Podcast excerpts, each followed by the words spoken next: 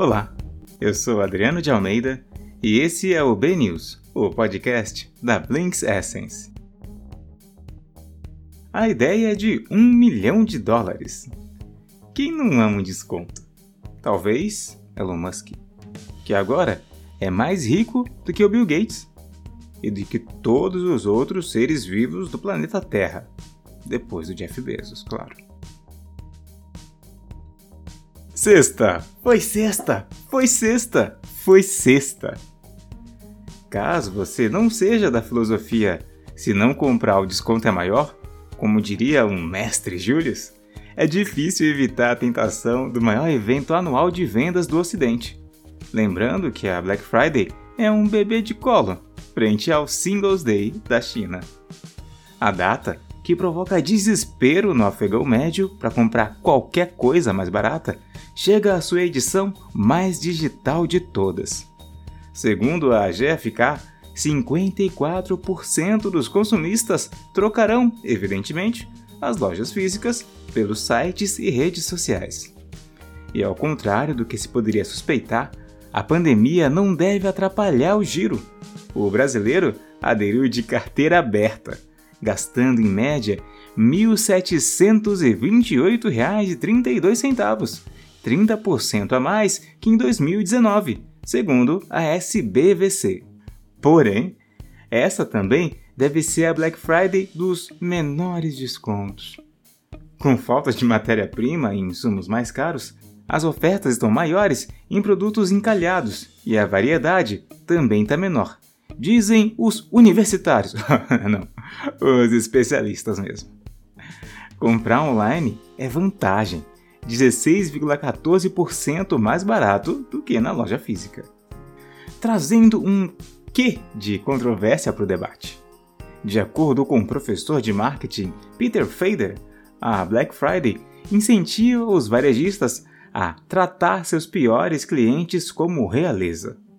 Em um artigo para o Quartz, ele argumenta que as pechinchas atraem principalmente clientes de baixo valor que, abre aspas, quase não têm relacionamento ou lealdade a uma loja e só ocasionalmente fazem compras, e essas compras geralmente têm margens baixas. Fecha aspas. A matéria também observa que um pequeno número de vendedores, talvez percebendo os incentivos distorcidos, estão reduzindo seus descontos ou optando por sair completamente. Será mesmo? E que tais tentativas de se distanciar da Black Friday normalmente se enquadram como uma posição contra o consumismo desenfreado que está prejudicando o planeta. a ideia de um milhão de dólares. Entenda a maneira ousada que o Snapchat reimaginou o TikTok como parte de seu novo recurso, o Spotlight, que deu o que falar semana passada. A abordagem do TikTok para promover vídeos difere fortemente de seus antecessores. Ele abre um feed de vídeos que foram escolhidos para você com base no gosto que o aplicativo coletou sobre você. Quer você siga alguém ou não. Quer seu amiguinho tenha se casado ou não. Isso significa que o app tem a mesma probabilidade de fazer viralizar uma dança ou uma piada que de fazer viralizar um ser humano. Assim, o TikTok parece um motor vital da cultura de uma forma que outras redes sociais não são. Isso trouxe um efeito imprevisível e democratizador nos tipos de vídeos que se tornam virais. No entanto, a economia de influenciador do TikTok se parece muito com a de qualquer outra plataforma. Alguns poucos criadores atraem muitos milhões de seguidores. Estes conseguem acordos de patrocínio e tal. O que o Snap está trazendo com o Spotlight é a possibilidade de construir um mecanismo de cultura que beneficie milhares de pessoas, em vez de apenas centenas de estrelinhas da web. A ideia é substituir as contagens, curtidas e comentários por uma espécie de loteria. A empresa vai pagar um milhão de dólares por dia em prêmios para os vídeos que se tornarem mais virais na plataforma. Para concorrer, os postadores do Spotlight não precisam ter muitos seguidores. sequer ter perfis públicos.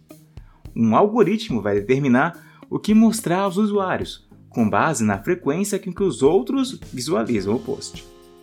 Se as pessoas assistem ao mesmo vídeo repetidamente, por exemplo, isso é um sinal de que ele está pegando e vai estimular o algoritmo a distribuir mais. O pai dos stories, portanto, quer dar visibilidade e dinheiros para as pessoas comuns. Ainda não se sabe quantos serão premiados diariamente nem o valor. O mínimo, porém, é de 250 dólares por vídeo. Nada mal para quem só, tipo, fez um post X de sucesso. As 100 melhores invenções de 2020. A Time Magazine é aquela famosa por suas capas icônicas e por trazer listas estimadas, como a já tradicional 100 pessoas mais influentes do mundo. Existe também uma seleção parecida sobre as melhores invenções de cada ano. A versão de 2020 acaba de sair, mostrando que nem tudo foi retrocesso nesse ano, que dispensa adjetivo. Os critérios transitam entre originalidade, criatividade, eficácia, ambição e impacto na sociedade. Passemos por alguns destaques. Número 1. Brainbox AI o sistema integrado que oferece, sobretudo aos escritórios, a chance de economizar cerca de 25% na conta de eletricidade e ainda ajudar o planeta por meio do conceito de edifícios autônomos. Posição 2: O headset da Virti, que leva o melhor da realidade aumentada e da realidade virtual a processos de treinamento empresarial e clínicos. Tire seus próprios aprendizados fuçando a lista, link na descrição. Mas aqui vai mais alguns integrantes. Posição 3: Fairphone 3. Um smartphone da Holanda feito de plástico 40% reciclado e com peças facilmente substituíveis, inclusive a tela e a bateria, que lhe rendem uma vida útil de 5 anos. Posição 4: O Guardian XO da americana Sarcos Robotics, um dos primeiros exoesqueletos comerciais de corpo inteiro, que permite aos usuários de serviços pesados levantar quase 100 kg de uma vez. Posição 5. O Alter Ego, um dispositivo projetado pelo MIT Media Lab que tem sensores capazes de ler sinais do cérebro e movimentos ósseos, proporcionando o sonho de digitar qualquer coisa no PC sem usar as mãos. Posição 6. O robozinho simpático AB. Criado para ser um tutor inteligente para o pessoalzinho do ensino fundamental nas matemática e leitura. Ele tem até uma câmera sinalizadora de desvio de atenção e planos de aula. Posição 7. O headset fitness de AR Supernatural. Projetado com uma plataforma poderosa a ponto de nos transportar para qualquer lugar do mundo sem sair de casa. A União Europeia se prepara para lançar novas regras para as Big Techs no dia 2 de dezembro. E a expectativa é que sejam rígidas. Se não cumprirem a nova regulamentação, correm o risco de serem banidas do mercado europeu. Aliás, a França saiu na frente e vai começar a cobrar um imposto sobre as Big Techs. Facebook e Amazon já receberam notificações das autoridades exigindo o pagamento no mês que vem. Pode causar problema com os Estados Unidos. Por pressão dos americanos, os franceses tinham concordado em esperar o CDE apresentar sua proposta internacional. Novo normal? Um novo relatório da McKinsey mostra que economias emergentes como Índia, México e China, apenas entre 12 e 21% podem fazer seu trabalho remotamente, sem perder produtividade. Isso porque o emprego exige muito trabalho manual, como agricultura e manufatura.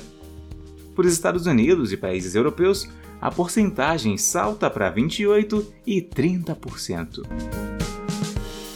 Estariam os anúncios do Facebook atingindo seu ponto de saturação?